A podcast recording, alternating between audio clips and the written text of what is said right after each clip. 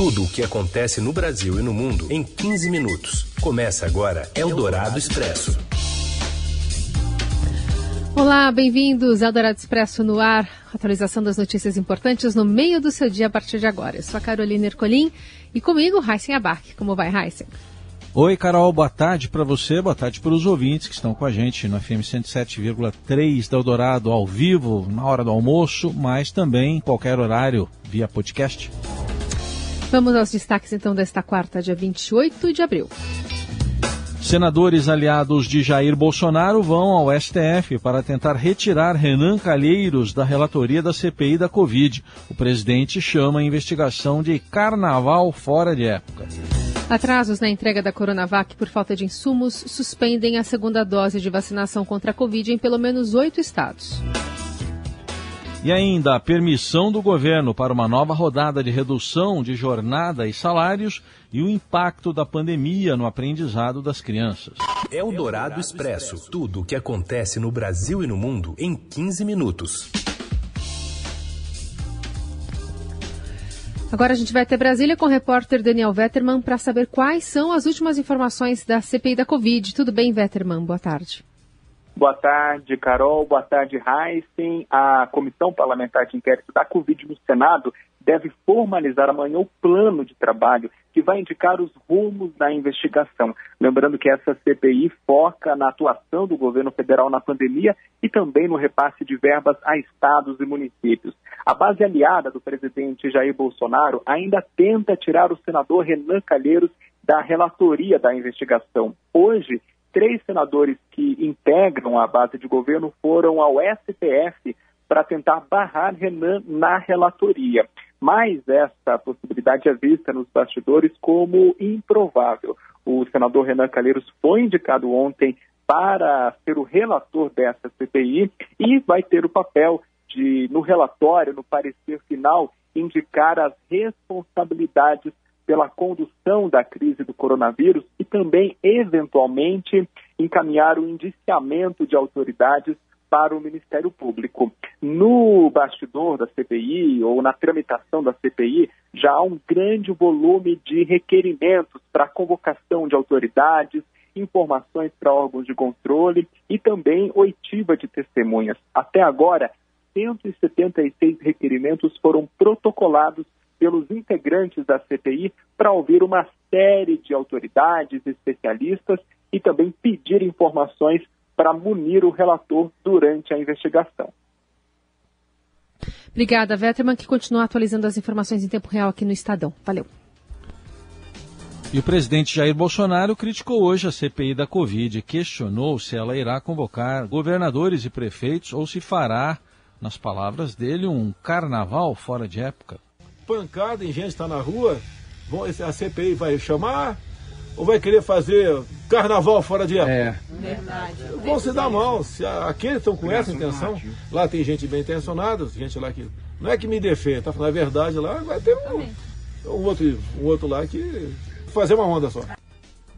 Na conversa com apoiadores, Bolsonaro questionou a intenção de membros da CPI de investigar a conduta dele e reforçou a defesa da cloroquina medicamento que a Organização Mundial da Saúde considera que não tem eficácia contra a Covid-19.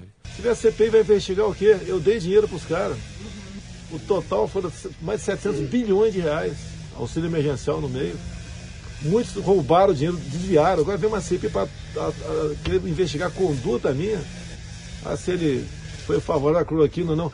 Pô, se eu tiver uma no, nova vírus, eu vou tomar de novo, me safei em menos de 24 horas, assim como milhões de pessoas. O presidente também repetiu que só será vacinado, nas palavras dele, quando o último do Brasil tomar a vacina e disse que esse é o exemplo que ele dá como chefe de Estado. É o Dourado Expresso. Por atraso na entrega da Coronavac, cidades suspendem a aplicação da segunda dose. Fabiana Cambricoli.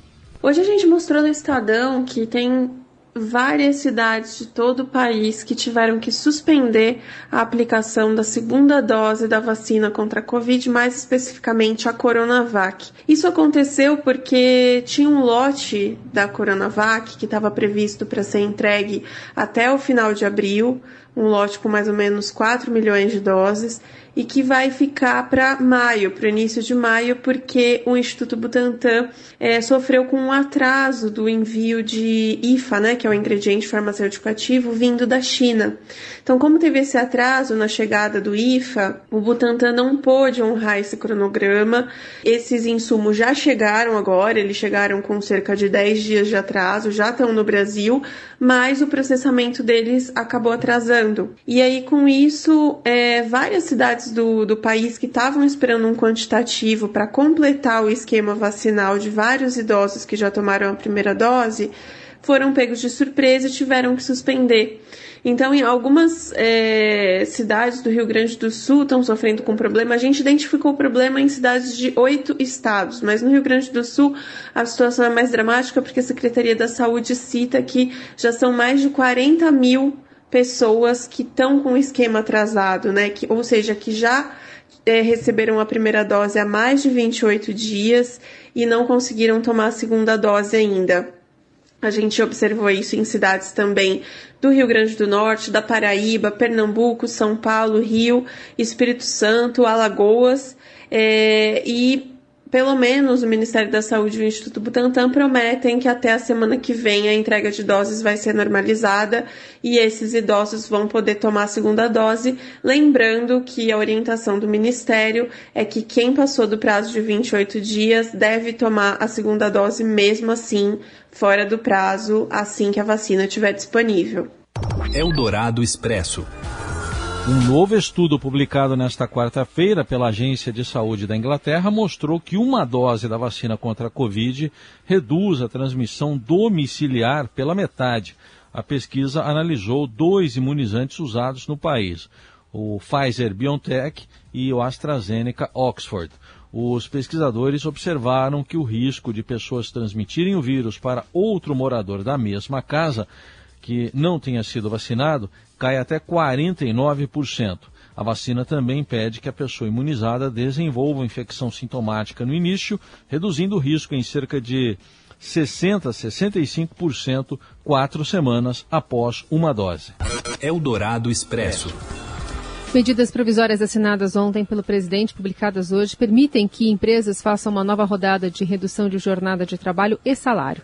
A diminuição pode ser de 25%, 50% e 70%, podendo ocorrer também a suspensão total dos contratos para enfrentar os efeitos da pandemia. O benefício emergencial que compensa parte da perda salarial do trabalhador terá valor médio de 2 mil reais.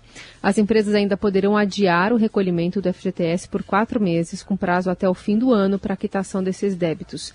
Hoje também foram divulgados pelo Ministério da Economia os dados de março para o Cadastro Geral de Empregados e Desempregados, o CAGED. Foram regerados 184.140 empregos com carteira assinada. Essa é a diferença entre as contratações e as demissões no período. Houve melhora na comparação com o mesmo mês do ano passado, quando foram fechados 276.350 postos formais no início do impacto da pandemia. Eldorado Expresso primeiros dados sobre a repercussão da pandemia no aprendizado vêm de São Paulo, estado mais rico do país. Aqui o governo estima que levará 11 anos para recuperar a aprendizagem perdida em matemática durante a pandemia nos anos iniciais do ensino fundamental. Estudantes do quinto ano da rede estadual perderam habilidades que já haviam adquirido. Hoje, para se ter uma ideia, um aluno de 10 anos de idade tem desempenho pior do que ele tinha aos oito. Eldorado Expresso. Piadas e provocações à China por parte do presidente Bolsonaro e seus auxiliares têm atrapalhado a importação de insumos para a produção de vacinas no Brasil. A afirmação é do secretário de Relações Internacionais do governo paulista, Júlio Serson. O caso mais recente foi o do ministro da Economia, Paulo Guedes. Ele afirmou que o coronavírus foi criado na China e que as vacinas americanas são mais eficazes do que as chinesas. Em entrevista à Rádio Dourado, Júlio Serson disse que é preciso trabalhar em parceria com a China e outros países. Não é assim que se faz diplomacia, não é assim que se resolve o problema da, da pandemia. E mais do que isso, não é assim que a gente salva vidas. Nós precisamos acordar que o Brasil faz parte de um mundo globalizado, Estados Unidos, China, países da Europa, Oriente, todos têm que estarem juntos para combaterem esse vírus, para salvar, como eu disse anteriormente, vidas. Secretário governa do governador João Dória contou que o clima é sempre de apreensão nos momentos que antecedem embarques de insumos da China para o Instituto Butantan, que é o produtor da Coronavac. Serção já teve ou prevê também a necessidade de conversar com a Rússia sobre a Sputnik. A ideologia é secundária. Nós temos que pensar no interesse nosso, do país, da população, do povo. É, nós aqui fazemos é, em São Paulo o que a gente chama de paradiplomacia. São, nós somos um Estado subnacional, mas a gente acaba extrapolando isso. Constantemente nós temos que conversar com embaixadores de outros países. O governador Dória recebe semanalmente embaixadores vindos de Brasília, querendo de diversos países, querendo entender a realidade eh, brasileira. Ora, eh, quase que isso não seria nosso papel. Esse é um papel do governo federal. Segundo Júlio Serson, as conversas do governo paulista com embaixadores de outros países procuram mostrar que o Brasil real é diferente de Brasília. Eldorado Expresso.